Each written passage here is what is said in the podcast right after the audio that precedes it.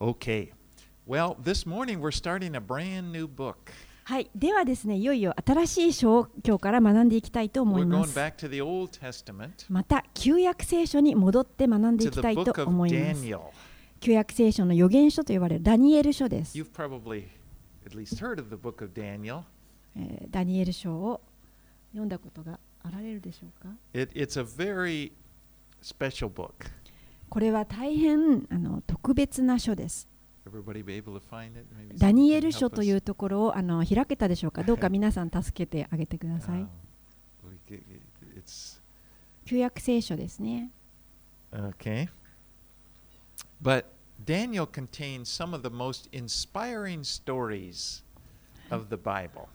ダニエル書の中はにはですね、聖書の中でも、まあ、最もあの感動的だと言われるところがあの it, also contains some of the most spectacular prophecies. はい、含まれています。そしてまたダニエル書の中にはもうとても、えーす特別な予言も含まれています。Okay. Everybody able to どうでしょうかダニエル書を皆さん開けていますでしょうか But now Daniel is one of those places in the Bible, of course, there are many places, but where you really you see the reality of God so clearly. I mean, you, you read these prophecies and then you see how they've come true in history, and it just sort of like, wow, it leaves you in awe. まあ、このダニエル書というのは、まあ、他の聖書の箇所もそうなんですけれども本当に神様がはっきりと働かれているというのをこの見ることができますしまたあなたはその書を読むことによってえー神様に対するこう畏敬の念をあのはっきりと持つことができる場所です。how Daniel prophesied things for and, and, and hundreds of years later they came about exactly as he said. このダニエル書というのはあのその100年も後にですねなってから、えー彼の言ったことが予言の通りに成就するのを見ることもできる書なんです。And what that does is it, it, really strengthens us because we realize, well, if Daniel was able to prophesy things that happened 200 years later so clearly, then the other things that he prophesied that haven't come true yet are going to come true in the same way.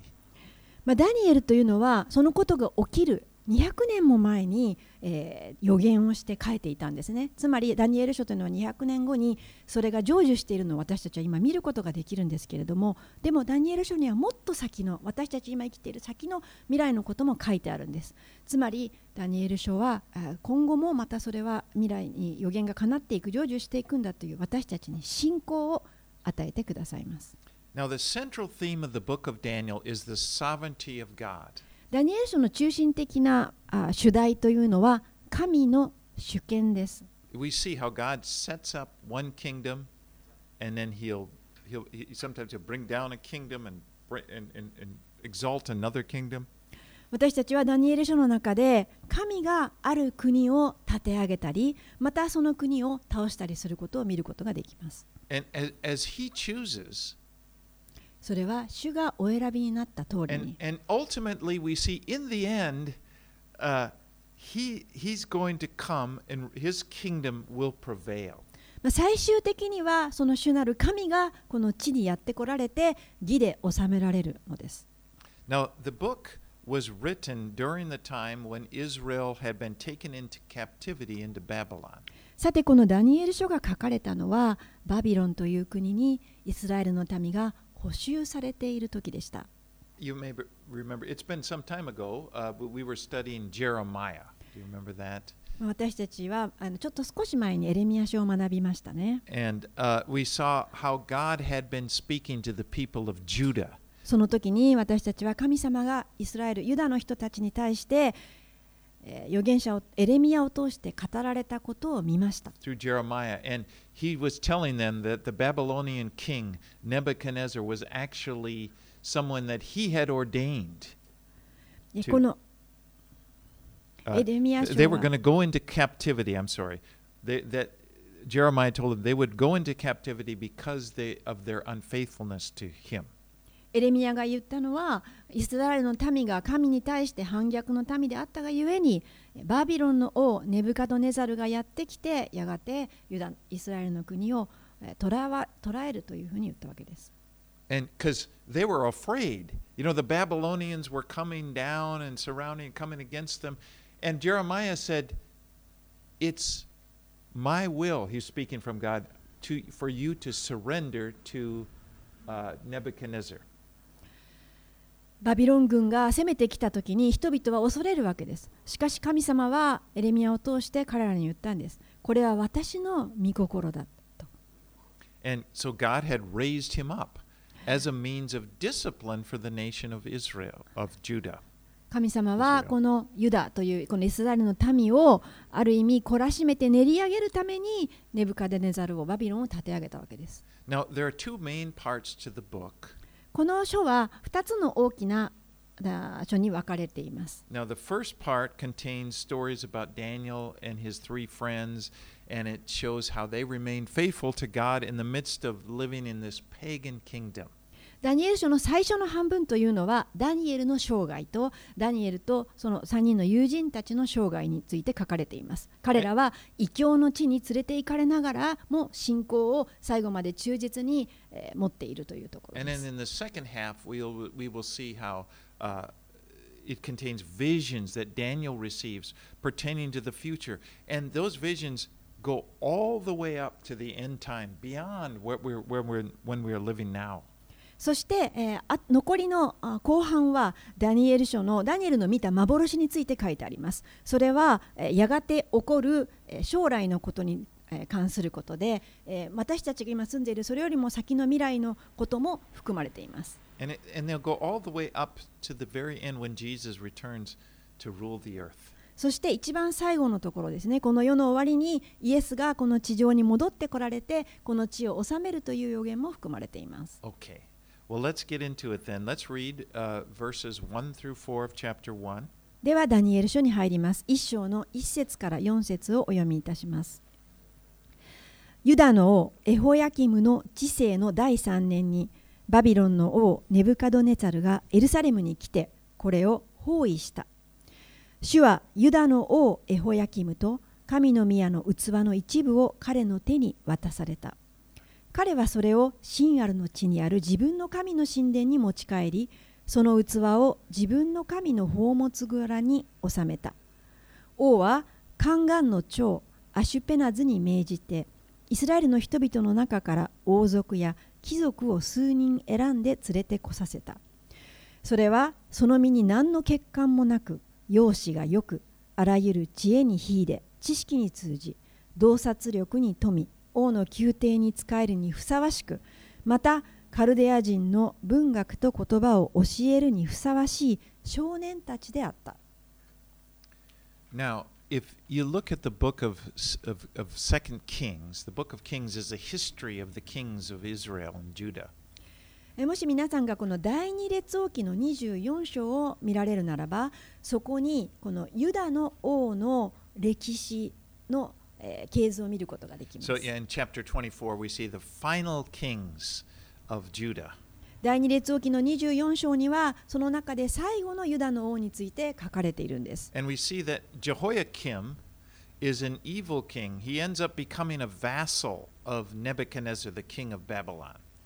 そこにはこのように書かれています。エホヤキム王は悪い王であって、そしてネブカドネザル王にとらわれて、えーその下でえー使える王の家来のような王になった。Now, a vassal was a king that served under another king.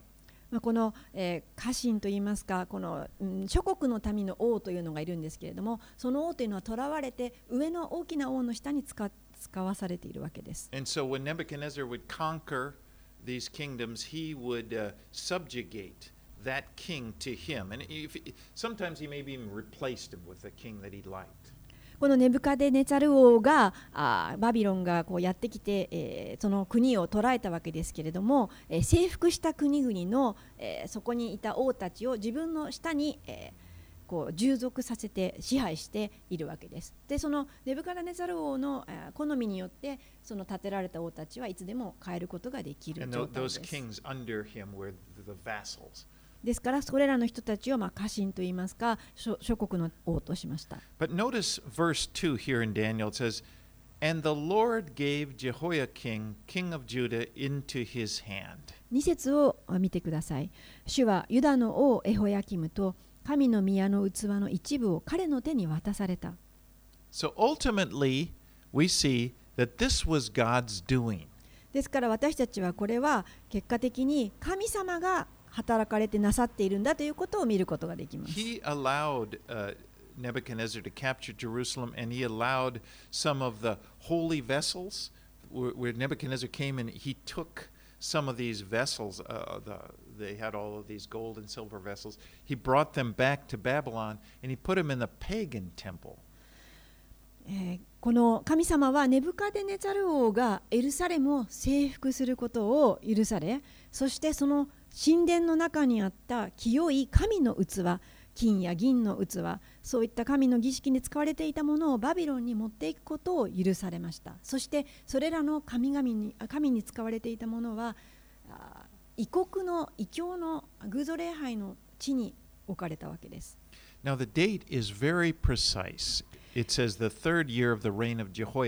そしてそれが行われた年が正確に、えー、記されています。それは一節、ユダの王エホヤキムの治世の第三年とあります。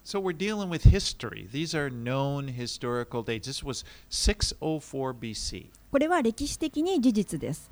えーこれは紀元前604年になります。 Now, Jeho- uh, Nebuchadnezzar actually conquered Jerusalem three times. And the first time he conquered, he, he took a group of people from he- the best people and he brought them back to Babylon. And Daniel was among the group that he brought back. ネブカデネザル王は3回エルサレムを征服していますけれども包囲しましたけれどもその時に一番初めの時にですね一番優れた人たちを選んで自分の国バビロンに連れて帰りましたダニエルはその中の一人でした Now, it's, there's an interesting story. A hundred years before this happened, King Heze- there was a king of Israel, Hezekiah, and Isaiah prophesied to him about this.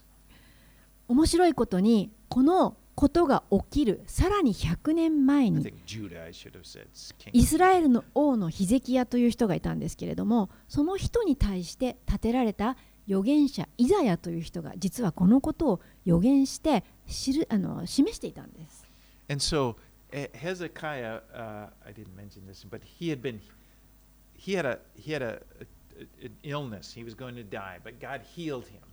まあ、あのヒゼキヤという人は実は重い病にかかってしまったんですけれども神様が癒されたと書いてあるんです。And after he was healed, some uh, envoys, some people from Babylon came to visit him, and they were kind of a goodwill call. Yeah, we.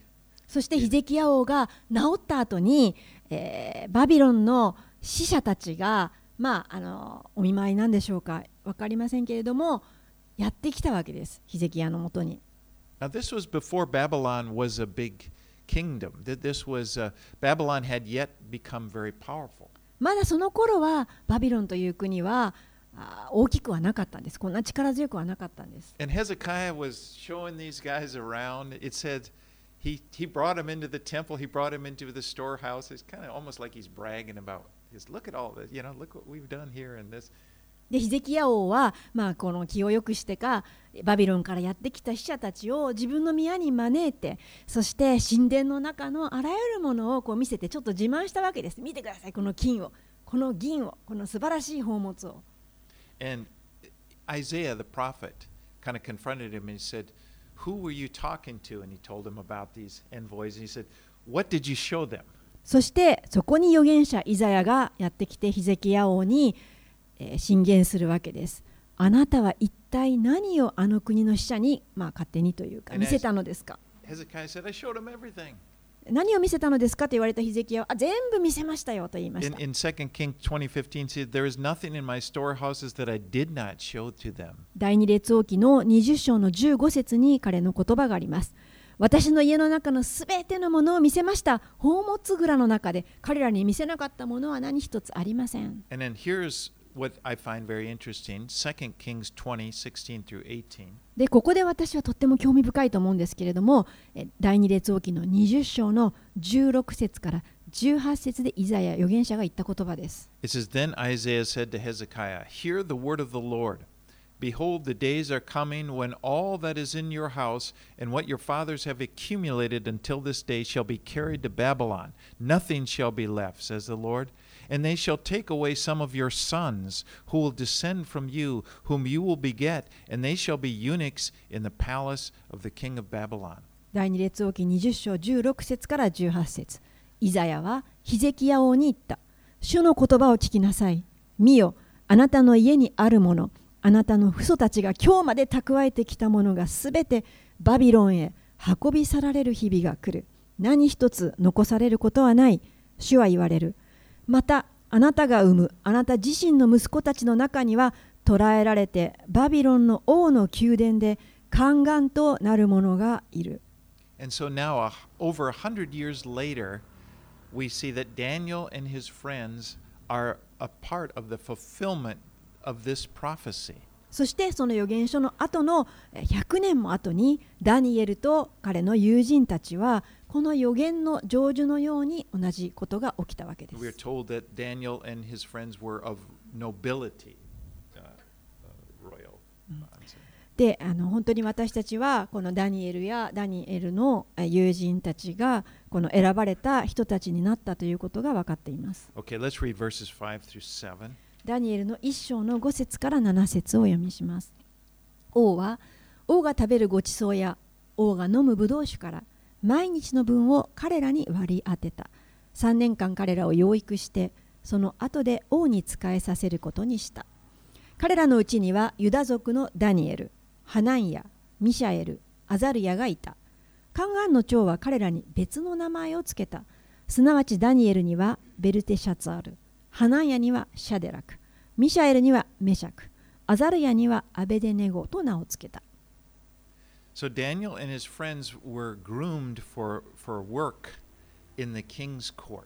ダニエルと彼の友人たちは王の宮廷で働く者となるために養育されることになりました。まあ、す、べ、て賄える奨学金がもらをもらえたようなものです。3年分。彼のあの必要はすべて、え、準備されることになりました。もう一番良い教育と一番良い食事が賄われることになりました。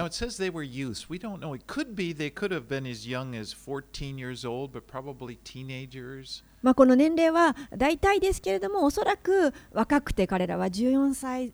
のまティーンエイジャーですね、10代ぐらいだったのであろうと言われています。Now, そして彼らは新しい名前を付けられます。ダニは新しい名前を付けられます。ダしい。彼らは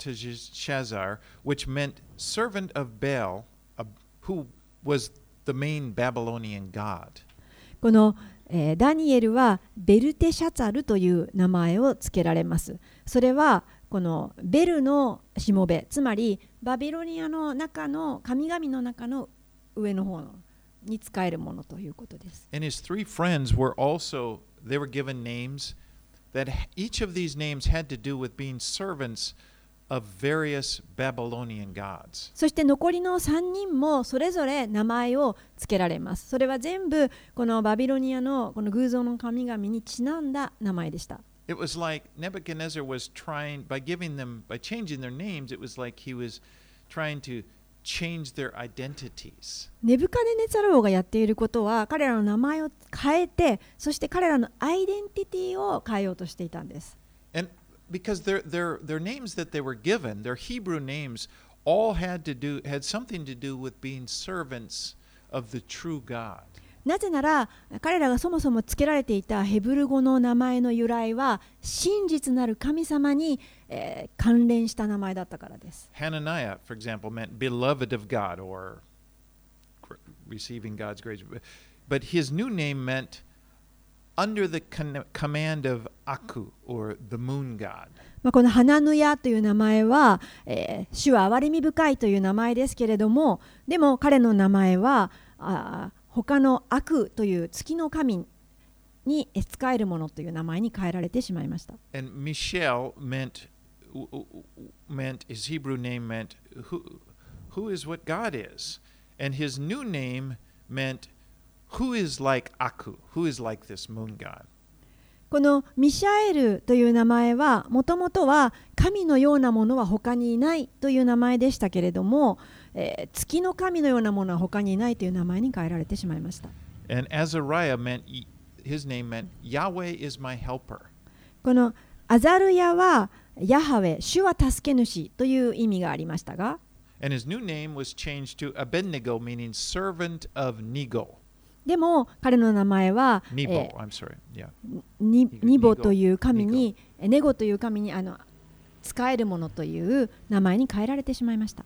I mean, can you imagine that? Just like you have this beautiful name, and then it's just changed to this kind of, you know, evil name. ちょっと想像できるでしょうかあなたは美しい名前を持っていたのにその国のこの汚れた名前に変えられて呼ばれてしまうこと You know, you know how Hebrews had this attitude toward idolatry where they just abhorred it, and to have your name, to have your name say, "I am a servant of of this," uh, it, it's it's outrageous. 本当に、えーユダヤ人にとってこのヘブルの人にとってえー名前というのは大切なものでした神に、えー忠実でありたいと思っているのに偶像の名前を付けられてしまうというのは本当に、えー大変ひどい仕打ちだったと思います But you know, the world, the world is like that. The world tries to change us, tries to get us to accept an identity that conforms with it, with the world. でもですねこの今私たちが住んでいるこの世もあ私たちのこのうん生き様というかそれをアイデンティティを変えようとしてくるんです But we know in Romans 12, 2, it says, Do not be conformed to this world, but be transformed by the renewing of your mind. ローマ人への手紙の12章の2節ではこのように言われていますこの世と調子を合わせてはいけませんむしろ心を新たにすることで自分を変えなさい And what we learn, what we see from the example of Daniel and his friends is that they, even though on the outside they were given a name, these things have, they never forgot their true identity. まあ私たちがこのダニエルとこの友人たちからお手本として学べることは彼らは外側は名前とかそういったものを変えられてしまいましたけれどもえー真実のアイデンティティはえー決して捨てなかった。They kept their faith in God, and God honored, and they honored God with their lives. 彼らは神様への信仰を持ち続けましたそしてそのように生きていきましたそして神様はそのような彼らを敬われたのです Even in the face of a severe uh, circumstances, persecution. この後にやってくるひどい状況やあ迫害の中にあってもです.私たちは神様が彼らを守って世話してくださるのを見ます And it's not just like a gaman, you know, it, it's like we see God. It's it's amazing as we go through this book. We're going to see God just exalted. これはただ単にそういった辛い環境で我慢しているというのではないんですその中で神様が実際に彼らを引き上げてくださるのを見ます.そしてなんと力強く彼らを用いられるんです You know, the the thing we learn from this is it's the same for us. We serve the same God. 私たちは知るべきです私たちは彼らと同じ神に仕えているということです And you don't have to worry because, you know, we're living in a pagan world and we don't have to f- worry that this is going to separate from me from from God or somehow keep you from living a godly life. ですから私たちは異教の地においても心配することはないということを知ることができます。例えばあなたがこう不経験な生き方をしなくてはならない。経験な生き方をするのが難しい。そういった環境で神に引き離されているような状況であっても心配はないということです。Because no matter what your circumstances is, no matter what it's the people around you are like, you have an identity in Christ. なぜなら周りの人がどうあなたを呼ぼうが何と見ようがそれは全く関係ないあなたのアイデンティティはキリストにあり続けるということです so. だからそこから離れないでくださいあな.たはキリストにおいて誰なのかというアイデンティティを忘れないでください You know, no matter what the the uh, uh, world around you may, you know, is saying, or or the identity that you feel like you're trying to be molded into. あなたがこの、えー周りの人に何と見られようがこのようになから何と見られていようが All right, let's read verses 8 through 16. 8節から16節をお読みします。ダニエルは王が食べるごちそうや王が飲むブドウ酒で身を汚すまいと心に定めた。そして身を汚さないようにさせてくれと宦官の長に願うことにした。神はダニエルが宦官の長の前に恵みと憐れみを受けるようにされた。宦官の長はダニエルに言った。私はあなた方の食べ物と飲み物を定めた王を恐れている。あなた方の顔色が同年配の少年たちよりも優れないのを王がご覧になるのは良いことだろうかあなた方のせいで私は王に首を差し出さなければならなくなる。そこでダニエルは宦官の長がダニエル、ハナンヤ、ミシャエル、アザルヤのために任命した世話役に言った。どうか10日間しもべたちを試してください。私たちに野菜を与えて食べさせ、水を与えて飲ませてください。そのようにして私たちの顔色と王が食べるごちそうを食べている少年たちの顔色を見比べてあなたの見るところに従ってこのしもべたちを扱ってください世話役は彼らのこの申し出を聞き入れ10日間彼らを試した10日が終わると彼らは王が食べるごちそうを食べている。どの少年よりも顔色が良く体つきも良かった。そこで世話役は彼らが食べるはずだったごちそうと飲むはずだったブドウ酒を取り下げ彼らに野菜を与えることにした。Daniel didn't want to defile himself with the king's food. ダニエルはこの王のごちそうによって身を汚す汚したくないと思っていました。And specifically, it was the meat 特にこの肉が彼らにとって問題でした。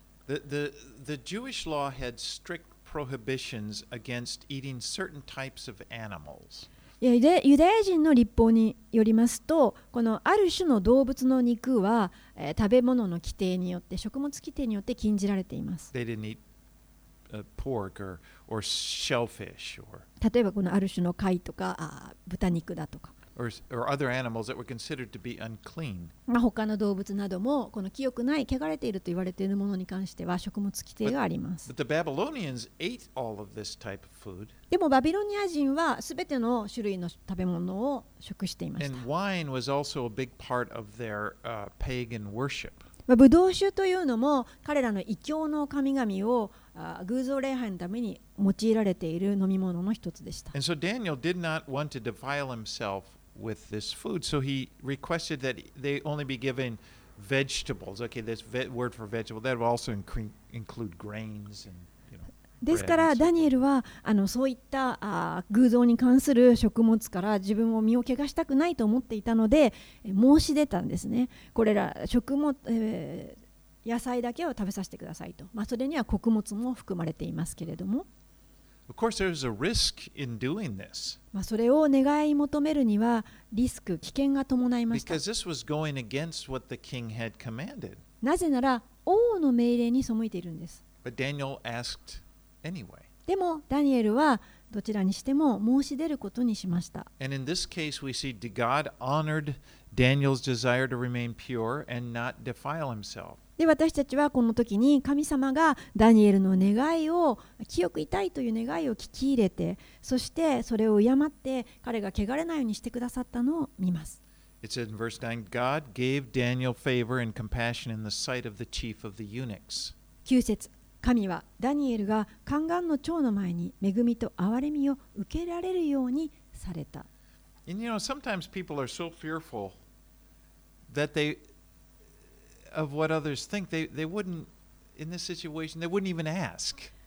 よくですね、人々はあ,のあまりにも周りのことを恐れてしまって、えー、尋ねることさえしないんです。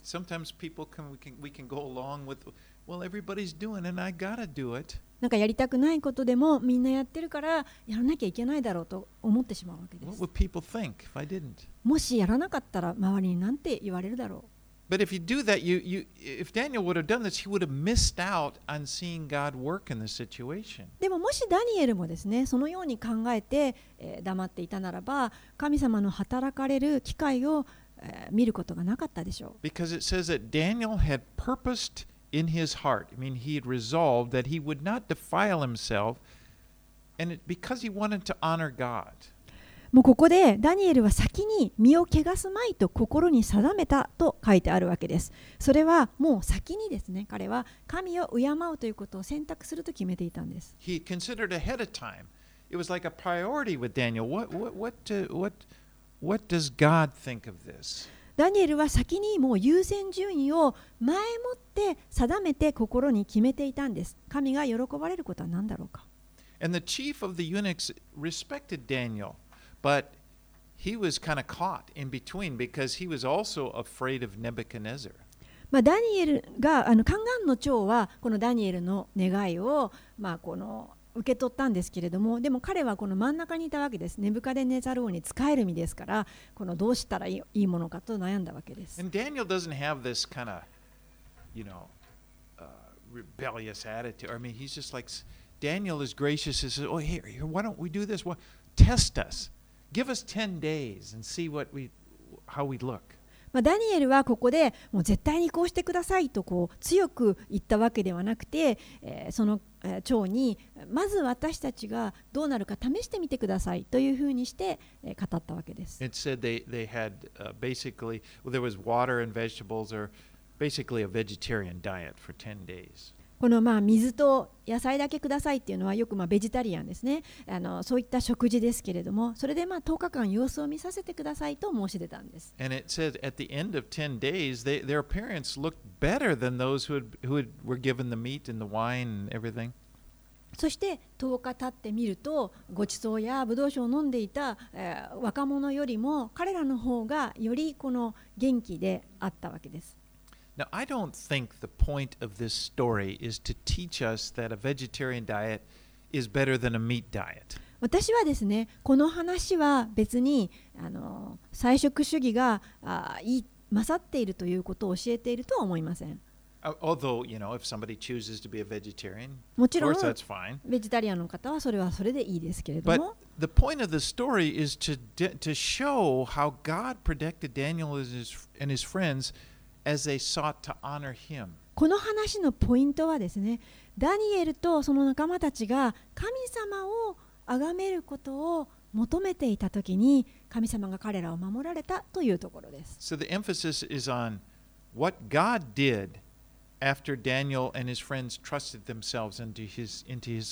だからこの話が強調しているのは、ダニエルとその仲間たちが神様の見てに自分を委ねた時に神が何をされたかというところです They chose to fear God more than they feared man, and, and, and God honored them. 彼らは人を恐れるよりも神を恐れたその結果神が彼らに栄誉を与えられた And so, in this book of Daniel, it demonstrates that God is in control even when it looks like your life is under the control of forces that are greater than you. このダニエル書が教えているのは神の主主権神が主導権を持っておられるということのこのお手本です。彼らはこの自分よりも力があるものに対して何かこう押さえつけられているような時にあっても神様が働かれるということです。So, Daniel and his friends, think about it, they, they have been taken captive. They've been taken out of their country as captives, brought to a foreign land. ダニエルと彼の友人たちは補修の民でした。それは自分の国から連れて行かれて、よその国に、えー連れて行かれたということです。They're under the control of a pagan king. そして異教のあ偶像に仕える王の権威の下に置かれてしまったということです I。mean, it seems like they have no, they they have no freedom. There's nothing. Everything is, You know, they're under the control of, of uh, things that of other thing, other people. 彼らにとってはもう何の自分の自由選択はないわけです。置こ置かれた場所にただいるだけです。 But then we will see how they they still in that situation they choose to trust in God and God will work powerfully in their lives. でもそのような環境の中にあっても彼らは神を崇めることを選びそして神様が力強くその彼らの人生に関わってくださったということです。Now, you again, you you you may feel like your life is under the control of people, circumstances that you have no control over. あなたもですね、えーある人たちやあるうん状況下でこの自分には全く自由がない自分にはこの、えー何一つこう、えー力がないと思う時があるかもしれません Maybe the authorities in your life are really ungodly. あなたのことを支配しているそのあなたの上にある権威はの人があなたにとってはこの不経験なものであるかもしれません Maybe the atmosphere that you're living in is all around you very ungodly.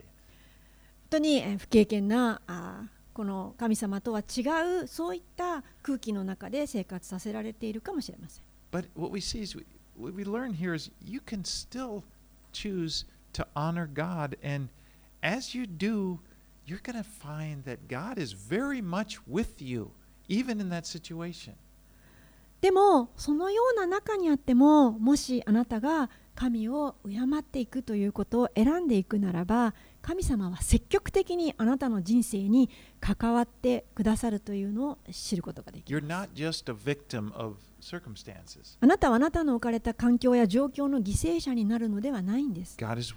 神様があなたと共におられます Okay, let's read on 17 through 21. 17節から21節読みます神はこの4人の少年に知識とあらゆる文学を理解する力と知恵を授けられたダニエルはすべての幻と夢を解くことができた。少年たちを召し入れるために王が命じておいた日数が終わったのでカンガンの長は彼らをネブカドネザルの前に連れて行った。王が彼らと話してみるとすべての者の中で誰もダニエル、ハナンヤ、ミシャエル、アザルヤに並ぶ者はいなかった。そこで4人は王に仕えることになった。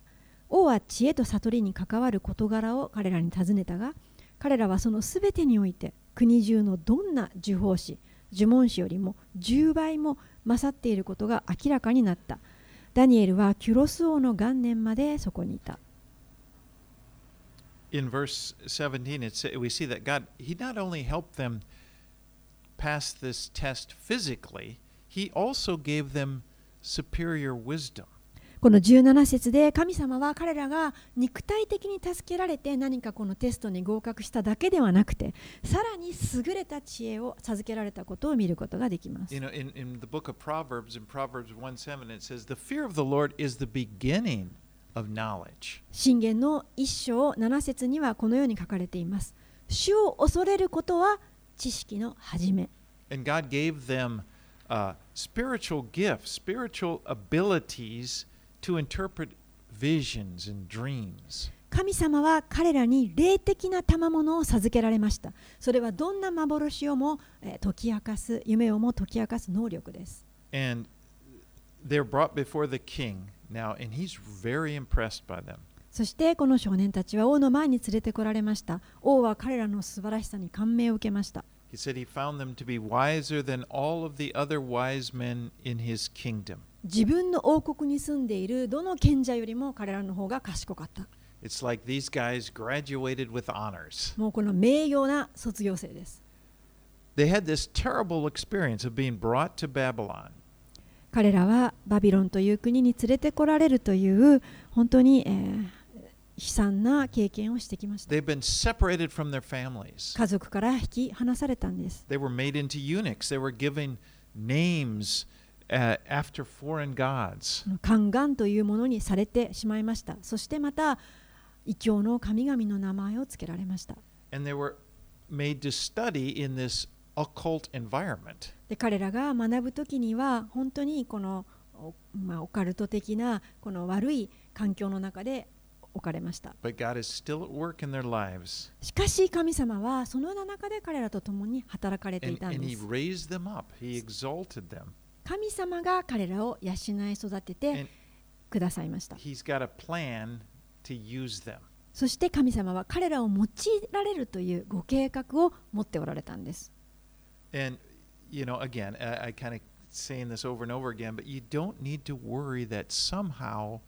You the environment you're in is going to keep you from experiencing God's blessings. 今日は何度か繰り返して言っていますけれどもあなたは決してあなたが置かれている環境で何かこの神様の祝福を受けることを経験できないんじゃないかというふうに恐れる必要はないということを強く言いたいです Maybe your home is not a place where God is honored. もしかしたらあなたの家は神様を敬うような場所ではないかもしれません Maybe your workplace is very ungodly, or it could even be hostile to God.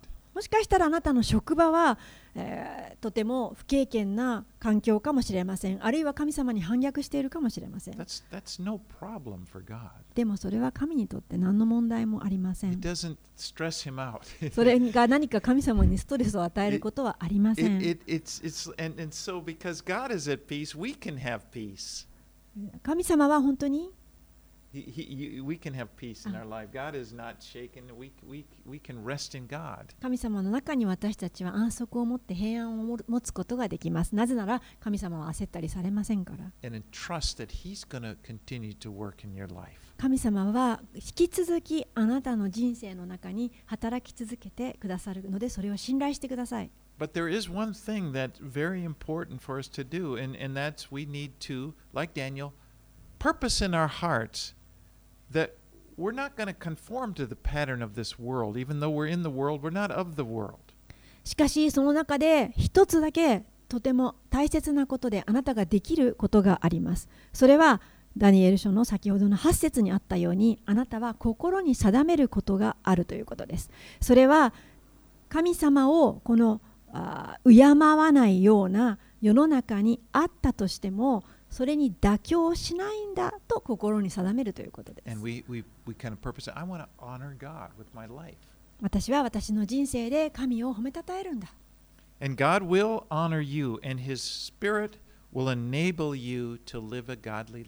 そのように思うときに、あなたは神の霊によって、えー、経験な人生を歩むことができるように助けられます。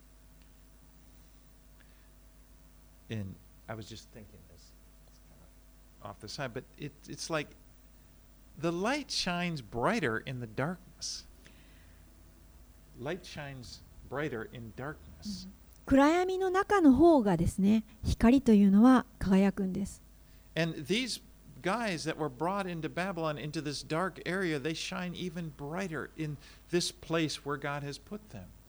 この少年たちは大変暗いところに引き連れて行かれました。だからこそ彼らに与えられた光というのが大きく輝いたんです。そしてそれは私たちにも同じことが言えます。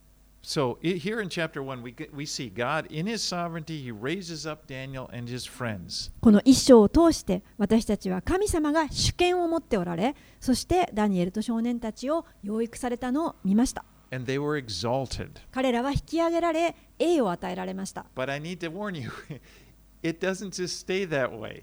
でもここでちょっと皆さんに、えー伝えておきたいことがありますけれどもずっと彼らがそういった環境に置かれていたわけでもないんです There are trials ahead of them. あのまた試練が彼らの前に待っています You know, and, and the thing is, the message this morning is not just honor God and everything will go great with you. It's it it's God is not going to always keep bad things from happening to them. 今日のメッセージはですねこのあなたが神を敬うならばあなたはずっとあいいことばっかりあるということではないんです、えーあなたにわ何も悪いことが起こらないように、えーしてくださるということを言ってるんではないんです But we will see that even in these trials, He's not going to leave them in the trials, and even in the trials, He's going to work mightily. そうではなくてあなたがたとえ試練の中を通らなければならない時にあっても神様は決してあなたから離れないということです his purposes are going to be worked out. He's going to be working through the trials 神様の目的は果たされるんです。あなたの試練を通して神の御心がなされます。You know, we have this marvelous promise in the scripture God will never leave you or forsake you. 私たちには素晴らしい御言葉がすでに与えられています。それは神様は決してあなたを見捨てず見放さないという御言葉です。Think of that. Never. That's his promise. Hebrews 1, uh, in, in Hebrews 13, you can read it. You can read it in, in Matthew 28. Jesus is, will never leave you. ヘブル書の13章にもマタイの28章にも記されています。決してと書いてあるんです。決して神様はあなたを見捨てない、見放さない世の終わりまで。In the good times, 良い時.も神様はあなたと共にいます。In the trials, he's there. 試練の時も神様はあなたと共にいます。So just make it the decision. I'm going to follow God and, and, and make the decision to follow God with all your heart and trust in Him, and you we will see Him work in your life. ですからどうぞ心を尽くしてこの神に従うと決心してください。神様はあなたの人生に素晴らしいことをなしてくださいます。Let's pray. お祈りします。Father, thank you so much for this book of Daniel. 天のお父さん、本当にこのダニエル書を与えてくださってありがとうございます。And I pray that as we go through it, you would use it to really uh, build our faith in, in you. これからこの書を学んでいくときにどうぞ私たちのあなたへの信仰を立て上げてください。And I pray for each person in here. Each one is so very valuable to you. この中におられるお一人お一人があなたのにとって本当に価値のある方です。May we draw strength from your promises to us, あなたの約束によってこの私たち一人一人が力を受けますように。あなたのいつもご臨在を私たちの中に見ることができますように。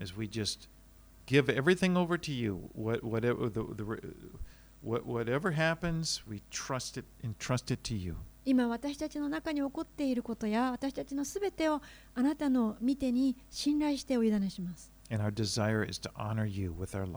私たちの人生においてあなたを信頼する、信じるということをあなたを褒めたたえるということを願います。We pray these things in Jesus' name. これらのことをイエス様のお名前によってお祈りします。Amen. アーメン